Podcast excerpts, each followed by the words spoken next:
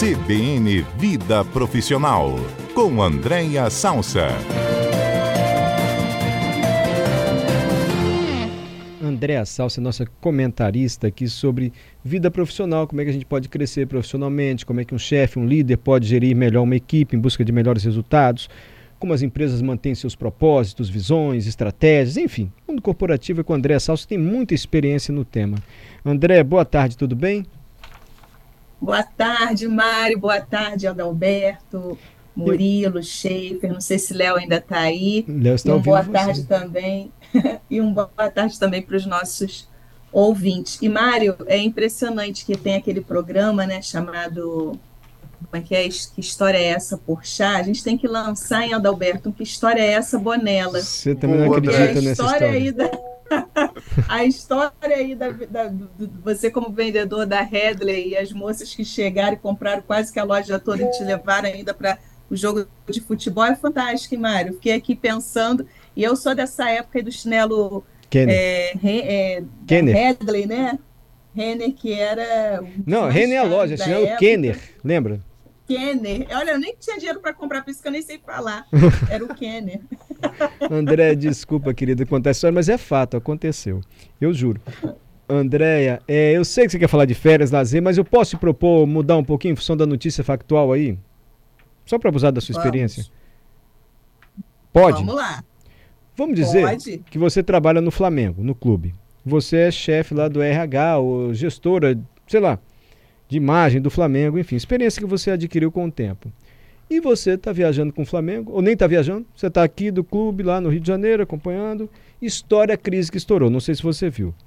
O time ganha. Opa, o time ganhou. Tudo bem, você vai dormir tranquilo no domingo. Mas aparece no seu Instagram a mensagem que um membro da comissão técnica deu um soco no jogador. E esse caso já está começando a vazar para a imprensa. Vamos dizer que não vazou ainda. E o jogador está inconformado e ele disse que vai prestar um boletim de ocorrência. O caso está só no vestiário ainda. Não foi divulgado. Gestão de crise é com você agora, André. Como é que se gere uma crise como essa? Não sei se esse caso do Flamengo pode servir para a gente exemplificar outras situações que acontecem em empresas, mas aí num caso extremo, porque houve uma agressão física, enfim. Mas você topa explicar para a gente, para a gente abusar da sua experiência, como agir numa situação como essa? Claro. É, sem dúvida é uma crise, né, Mário? Eu não, eu não acompanhei, até porque eu estava de férias, conforme o Adalberto contou, então eu resolvi construir um outro roteiro e, e, me desliguei um pouco. Mas com esse resumo que você trouxe, é, a gente tem uma forma muito clara de caracterizar a crise, né? Porque as pessoas confundem muito problema sério com crise. É, problema sério existe, é importante que a gente resolva, mas crise ele tem três pilares centrais que fazem a gente entender que a gente está diante de uma crise corporativa ou, ou de uma crise que coloca alguma coisa em jogo, que é imagem e reputação, me parece que se encaixa, né? Porque tem aí uma, uma exposição clara desse clube, e aí, dependendo de, da, da condução, como ele vai fazer isso, pode interferir ou não. Ele tem um terceiro, um segundo pilar que a gente chama quando envolve pessoas, do, tem impacto né, em pessoas, ou no ambiente interno ou externo dessa organização, que me parece também que, que implica, e quando tem ali algum nível de sustentabilidade, impacta na sustentabilidade dos negócios. É, eu não sei em que isso pode repercutir né, ao ponto de cancelamento de patrocinadores ou cancelamento de alguns contratos, e isso acabar impactando do ponto de vista de grana mesmo, estou falando de dinheiro, né? Então, me parece que é um caso que se enquadraria bem numa crise. Ah, André, deixa eu só repetir os três pontos que você aí, listou, momento, porque né? é tão bom quando você é, aplica a teoria assim na prática. Então, são três conceitos, três situações que definem um momento de crise, não um problema grave. Crise, então, afeta pessoas diretamente, pode afetar a aquisição de dinheiro, pode, pode perder dinheiro imediatamente em função daquele fato. E o terceiro é, afeta a imagem da empresa. É mais imagem e reputação. Imagem e é, reputação. Imagem e reputação. Então vamos voltar para o nosso caso prático. Quando esses três pilares. Pois não. Isso, quando esses três elementos eles, eles são. É, eles estão contidos nesse problema, a gente caracteriza como uma crise. E tem uma série de ações que precisam ser tomadas numa hora dessa, Mário, mas é, crise é momento de velocidade, não é momento de impuls, impulsividade, mas é de velocidade. Você precisa construir é, uma resposta rápida para a sociedade, uma resposta rápida para a eventual vítima, né, que me parece aí que, que realmente existe, porque a opinião pública, né, e, e clube de futebol é algo que envolve muita emoção, que envolve opinião pública, que envolve redes sociais, que envolve a mídia. É, então, uma velocidade na resposta me parece bastante adequada. E tem uma série. André, só um pouquinho. André, gente... vamos só voltar no fato, então, e vamos imaginar que a gente está lá no Flamengo. E surgiu a história, mas não se tornou pública ainda. Aconteceu dentro do vestiário após o jogo. O membro da comissão técnica, um preparador físico, deu um soco no rosto do jogador. Só sabe quem está no vestiário, ou seja, só está no público interno ali. E o jogador disse: Eu vou registrar um boletim de ocorrência porque eu fui agredido. Isso é um crime. Uhum. Quem é gestor de crise? Cabe tentar ter uma conversa com um funcionário, no caso do jogador, para tentar abafar o caso. Ou no mundo atual não existe essa história de abafar o caso. Vamos assumir logo, vamos assumir o problema e tentar resolver, porque de uma maneira ou de outra vai vazar. O que se comenta hoje assim? É, na realidade, merece uma atitude que passa principalmente pelos valores da instituição que está envolvido, tá? Hum é, abafar o caso, me, se está caracterizado que houve uma agressão física tá. e dentro dessa organização não é tolerado violência, alguma atitude precisa ser tomada de forma concreta, né? Você Entendi. quer chamar o repórter? Perfeito, André. Vou chamar o repórter, não. depois você vai comentar novamente com a sua experiência. Interessante, hein? De gestora de crise, esse caso que aconteceu no Flamengo. Já voltamos. Voltamos com a Andréa Salsa, coitada, hoje surpreendida porque surgiu essa crise no Flamengo e eu estou abusando aqui da experiência profissional da Andrea. Ela lida com equipes, com gestão de crise também, e a gente está usando o caso do Flamengo para entender como é que um gestor deve agir numa situação como essa. A André já conceitou para a gente a diferença de crise para um problema grave. Crise envolve três pilares, ela disse. Compromete a imagem ou a reputação da empresa, compromete dinheiro e envolve pessoas. Mexe com pessoas, com a honra, com a saúde de uma pessoa. Esses três pilares definem uma crise. E aí eu perguntei, André, às vezes é melhor tentar abafar a crise enquanto está no público interno? Por exemplo, o preparador físico deu um soco no jogador do Flamengo dentro do vestiário. É o caso de abafar ali ou não? Não tem como abafar mais situações como essa até porque a integridade do jogador foi atingida, ele disse que ia registrar queixa. André já foi brilhante, disse: olha, isso vai de acordo com os valores da empresa. E nesse momento a empresa não pode tubiar em relação aos seus valores. Se um dos valores é preservar a identidade naturalmente física do seu funcionário, não tem como abafar. E a gente vai para o próximo passo, Andréia. Como é que a gente vai gerir essa crise agora? Tá bom, o funcionário falou que vai lá registrar queixa porque foi agredido fisicamente quando ele estava a trabalho da empresa. Isso. Na, como se trata, Mário, olhando um pouco para a história né, de clubes e, e, a questão das redes sociais e como é, esses atores normalmente se comportam, eu diria que é quase certo que isso vazasse, tá? Por mais que alguém tivesse ali a habilidade de conduzir, acalmar os ânimos e fazer os registros é, naturais que são necessários numa, numa situação de agressão, é, eu, como especialista, sempre recomendo e sempre recomendarei a antecipação aos fatos. Então, já que vai isso vai vazar, que o Flamengo se pronuncie antes de que isso vire um vazamento, que aí cada um conta a história que quiser, né? Conta a história que aconteceu, que as providências foram tomadas, que as consequências né, e responsabilidades serão é, devidamente é, geradas para as pessoas envolvidas, e normalmente, quando a gente tem essa velocidade, se antecipa na notícia, naquela notícia que a gente tem quase certeza que vai vazar de qualquer forma, então é, é melhor que a gente conte história do que deixar alguma outra pessoa contar história, porque com aquela história, né, quem conta um ponto aumenta um conto e a coisa pode tomar outras repercussões. Então, eu, né, nessa jornada que você falou aí, se fosse possível esse controle, é a, a próprio Flamengo se notifica, notifica formalmente os acontecimentos dentro das regras que foram tomadas, e normalmente isso não cresce do jeito que cresceria se isso fosse um vazamento, tá? Porque aí vem outras histórias e aí surgem outras coisas, então normalmente é assim que a gente conduz. Agora, se for um vazamento que não deu tempo,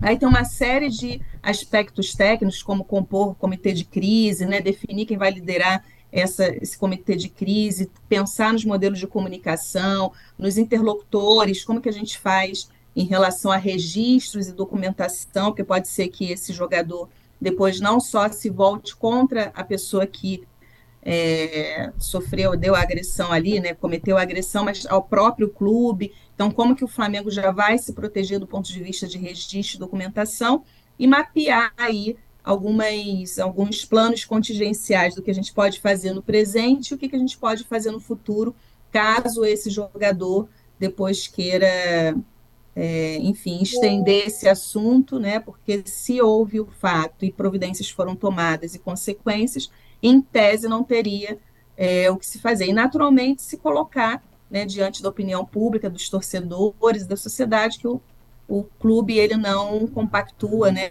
com ações de violência, porque é, não faz nenhum sentido. Então, normalmente é assim que a gente conduz uma, uma crise. Obviamente, Mário, falando aqui em grandes linhas e no fator surpresa que você Desculpa. me pegou aqui. Não, mas, eu estou trazendo mas, aqui com base na minha experiência. Mas eu estou aproveitando a sua experiência mesmo. E já nos ajuda muito. Quer dizer, é fundamental que a empresa se antecipe aos fatos e deixe a versão oficial. Né? Exponha logo uma versão oficial. Interessante isso. André, cada crise, em cada crise, se forma um grupo para lidar com crise? Ou a empresa tem que ter um grupo já formado para quando estourar uma crise, aquele grupo é que vai decidir, vai resolver?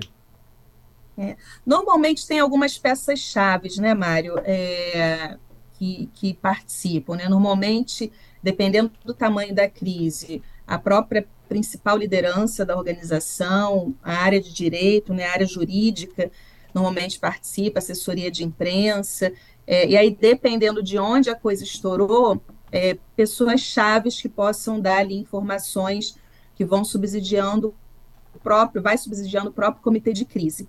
É, tem algumas peças chaves, mas normalmente, antes de sair correndo para formar comitê de crise, é importante primeiro fazer uma coisa que parece muito óbvia, mas é, às vezes as pessoas acham que crise é gincana, né? O brinco que é todo mundo sai correndo para ir atrás e tem que parar para tentar entender exatamente o que está acontecendo. Então, qual a causa da crise, as pessoas que estão envolvidas, as intenções por trás daquilo, né? O porquê que eventualmente essa pessoa, por exemplo, não que se justifique, mas o que, que impulsionou ela a dar a esse soco nesse rapaz, né? E as consequências em relação a esse próprio fato. Parece que é muito óbvio, mas tem gente que começa a tomar atitude sem entender exatamente o que está acontecendo, até para ter respostas muito objetivas. Então, antes até de formar um comitê de crise, é importante mapear exatamente o que está acontecendo para até no comitê de crise a gente ter um pouco mais de celeridade e objetividade, porque na crise velocidade é uma coisa que faz muita diferença, que não é, como eu disse, impulsividade, mas tem que ter velocidade para dar a resposta, né? Uma última pergunta que eu te peguei de surpresa hoje, Andréia, é com essa necessidade de as empresas se posicionarem assim, em alguns momentos a empresa não pode estar trazendo para si uma crise que não é dela. Eu vou exemplificar. Vamos dizer que um motorista de ônibus, no seu horário não é de trabalho, dirigindo o seu carro particular, mas ele é motorista de uma empresa de ônibus. Ele está dirigindo bêbado e ele causou um acidente. Ele está lá com camisa da empresa, por um acaso. Cabe à empresa se posicionar em situações como essa e assumir para ela, não, olha, ele é nosso motorista, vou dar uma nota, mas estava no ambiente fora do trabalho. Ou não, gente, aí também eu vou trazer um assunto para mim que não é meu, essa briga não é minha. É. Se ele está fora do local de trabalho dele, é, se ele não está no exercício da profissão, ele só estava com uma camisa da, da empresa, naturalmente que a gente vai ter que acompanhar muito os movimentos, né, Mário? Porque dependendo de como isso foi, se envolve rede social, mídia, é, sensacionalismo, às vezes a, empresa é obrigada a se posicionar. Mas se não tiver isso, é, a pessoa tem que assumir a sua responsabilidade como pessoa física, né? Agora, se ela atropelou no exercício do trabalho, eu não tenho é, dúvida nenhuma que a empresa não só pode, como deve é, se posicionar, porque ele está caracterizado. Mas é, tem um outro elemento, né, de, da, que às vezes a empresa cria uma crise dentro da própria crise, é quem lidera a crise, né, Mário? Então, pessoas para liderar a crise, elas têm que ter minimamente um perfil, é, porque tem gente que é muito boa é, no dia a dia, né, operacional, sob pressão é, e temperatura normais, mas quando está diante de uma crise, ela tem uma alteração do humor, das emoções, e ela passa a ser uma própria crise dentro da crise. Então, a empresa precisa cuidar quem é que gerencia da sua crise, porque não é um assunto onde basta ter técnica, boa intenção, é, é, o desejo de acertar, porque tem alguns estilos é, de personalidade, de estilo, que são mais indicados para gerenciar uma crise, porque dependendo da pessoa, ela pode é, intensificar uma crise que já existe, né? Então, isso é uma coisa importante para as empresas aí sempre entenderem que quem está no comando da crise, quem está liderando uma crise, precisa ter minimamente algumas características, como, por exemplo, equilíbrio emocional, né? Que é uma coisa importante para segurar a pressão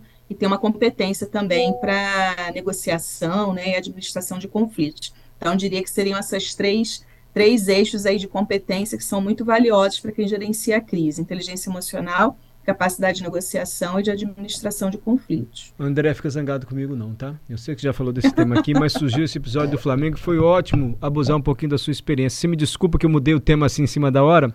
Imagina, Mari, imagina. Mas hoje o tema era bom também. A gente fala sobre férias, mas a gente sempre tem o factual aí para gente trazer um pouco mais de informação atualizada para os nossos ouvintes. André, seus temas, são, seus temas são sempre bons e úteis para a gente, porque faz parte do nosso dia a dia. Fala sua rede social para quem quiser acompanhá-la, Andréia. Olha, é Andréa Z de Zebra Salsa. Entre André e Salsa tem um Z no meio do caminho aí. Obrigado, querida. Desculpa mais uma vez, viu? Imagina, até segunda que vem.